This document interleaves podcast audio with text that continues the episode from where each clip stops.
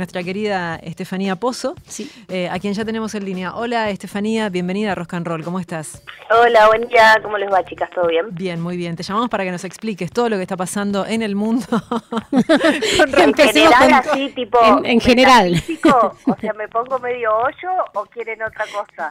No, queremos que nos digas qué va a pasar. Queremos que nos Ah, digas la no. verdad. Ah, pero Economía. esa es otra tarifa. Pará, la bola mágica la tengo que ir a buscar.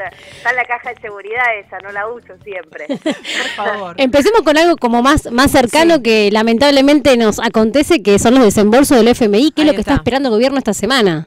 Ah, claro, bueno, ese es el principal problema, te diría, escollo que tiene Argentina en este momento, que es eh, los vencimientos con el Fondo Monetario, que son abultados. Hay que no hay que olvidarse que además de en marzo de un desembolso de alre- alrededor de 2.500 millones de dólares, viene otro en abril, así como para que no respiremos.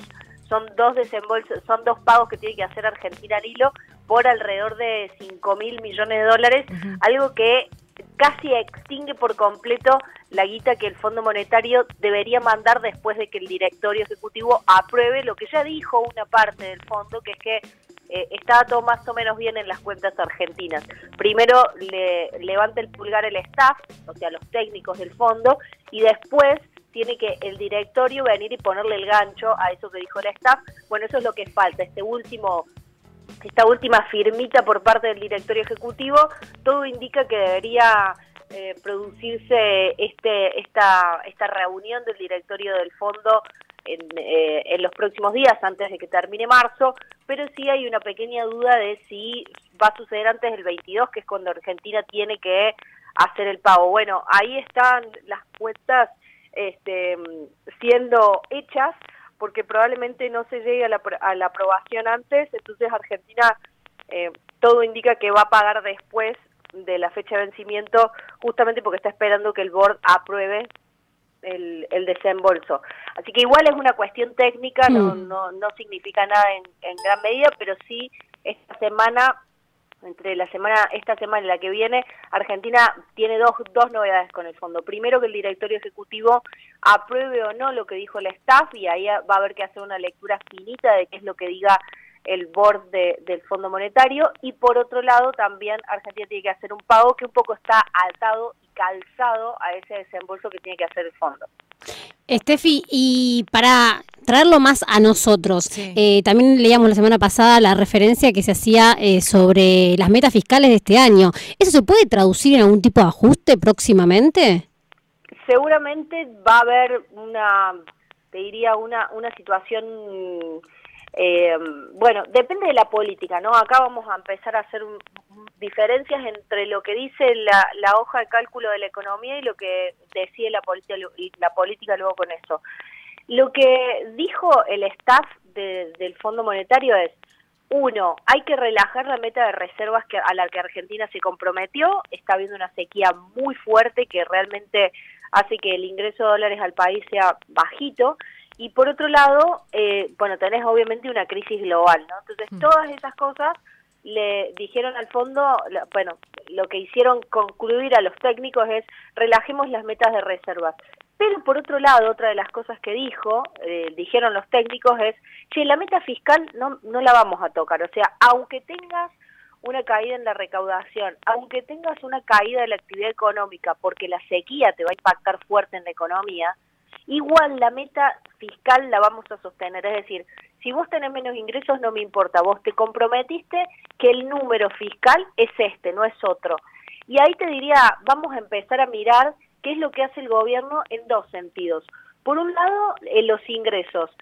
¿Habrá algo que, no sé, un, no, no te, esto es realmente una pregunta sin información, un aporte extraordinario, algún tipo de creación de algo, de alguna, eh, algún impuesto, alguna, algo que engrose la recaudación, o la discusión será por el lado de los gastos. Y si es por el lado de los gastos, la gran pregunta es a dónde se recorta, Claro. cuál es el ajuste, a qué sectores se va a destinar esa presión por tener que sostener la meta de la meta fiscal con el Fondo Monetario. Todas estas son preguntas, son preguntas que yo también, obviamente, cada vez que veo al Ministerio de Economía se hacen, pero son respuestas que nunca llegan. No, no te van a decir, no, bueno, vamos a ajustar en tal cosa. lo más probable, mirando las, los datos fiscales de los últimos años, es que esto tienda a ajustar un poco por obra pública y por otro lado, otro gran motor del ajuste fiscal en este último tiempo fueron las jubilaciones y las prestaciones sociales porque la fórmula de movilidad está indexada a la inflación pasada. Y si vos tenés una inflación que va subiendo y la hacia adelante muy fuerte, pero vos venís siguiendo de atrás a la inflación, gran parte del ajuste del gasto público se da justamente por la licuación de jubilaciones y prestaciones sociales que no llegan a avanzar al nivel que está avanzando la inflación. Estefanía, eh, ¿tienen posibilidad ustedes, quienes recorren el ministerio y están todo el tiempo buscando datos y yendo a las fuentes, de hablar con Tombolini acerca de, los acuerdos de precios? ¿Qué dice Tombolini? Que van y dicen, che, hicimos un acuerdo, después vas al supermercado y parece que el acuerdo no funciona. Pues explicaciones siempre hay, eh, siempre hay maneras de... Eh, de, de, explicar qué es lo que está pasando. O sea, cuando hablas con, con todos los funcionarios del Ministerio de Economía, hay, este, hay, hay un, diría una lista de motivos por los cuales explican eso.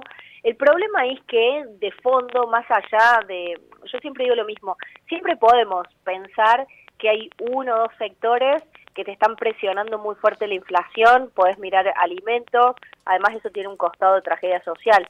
Podés mirar, qué sé yo, el aumento de, textiles, de ropa, que realmente es escandaloso, más de 120% subió en un año. Es decir, hay sectores que vos decís, que estos sectores se están yendo, se, pasaron de largo un poco.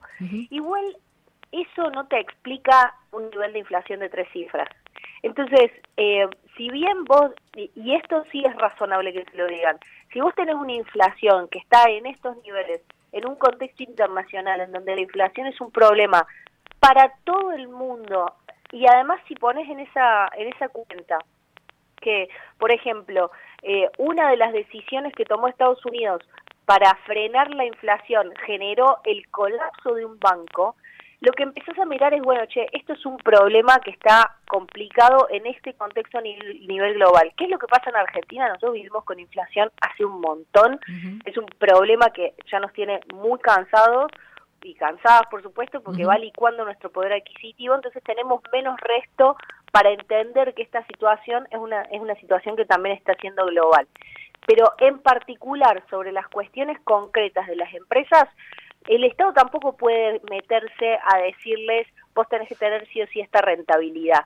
Entonces, hay pocos instrumentos, salvo que realmente cometan algún delito. Es decir, si vos tenés una empresa que abusa de su posición dominante y fija precios por encima y mm. tiene una rentabilidad del 3.000%, claro, ahí hay prácticas anticompetitivas sobre el cual el Estado o las leyes pueden hacerle avanzar sobre algo. Pero caso contrario, el Estado no tiene en la legalidad manera de meterse en la rentabilidad de la empresa. Entonces es una, es una situación tan compleja que por más que haya respuestas, lo más urgente es, eh, más respuestas de, o explicaciones de los políticos, lo más urgente es, che, no me importan las explicaciones, hagan algo. tal cual. Recién mencionabas la situación de los bancos eh, internacionales y lo que muchos nos preguntamos es, che, ¿acá puede pasar algo? ¿Qué onda? Ya está pasando, ya está pasando. Ya está pasando, de hecho.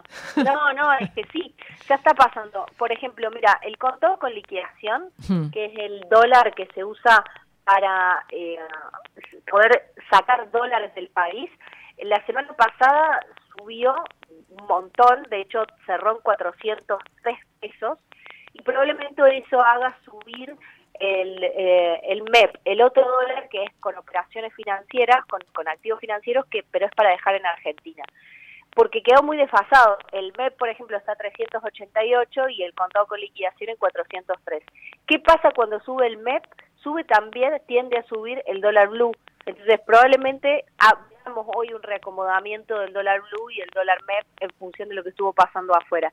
Y hay que tener en cuenta que eh, cuando tenés eh, este nivel de complejidad en el extranjero, lo que se produce es un fenómeno que se llama, eh, a mí me, da un poco de gracia este, el nombre de este fenómeno, fly to quality, o sea, volar a la calidad. ¿Y qué se percibe en el mundo financiero como volar a la calidad? Ir a Estados Unidos. Y eso hace que todo el resto de los fondos que están en otras inversiones que son percibidas como más riesgosas, salgan de esos destinos y se vayan a Estados Unidos. Ejemplo, la caída de los bonos de Argentina, la caída de los valores de las acciones de Argentina, y todo eso, si bien decimos, bueno, es el mundo del, de las finanzas, es todo timba, no hay que pensarlo de esa manera porque hay que pensar que todas esas acciones que cotizan en las bolsas son empresas que están en la Argentina, que generan empleo, entonces también puede tener un impacto eh, en, en eso si es que la, la, la, la situación de la empresa se vuelve más complicada. Pensemos, por ejemplo, Facebook ya este año viene despidiendo alrededor de 20.000 trabajadores, un poco más, 24.000 trabajadores. Entonces, fíjate cómo algo que inicia o que tiene que ver con el mundo financiero después termina impactando la economía real, hay una relación directa. Entonces yo te diría, ya está pasando, ya subió el contado con liquidación, ya bajaron los bonos, ya bajaron las acciones argentinas, el tema es si esto realmente se convierte en, en algo complicadísimo para la Argentina o no, digamos, ¿no? Esa es la pregunta.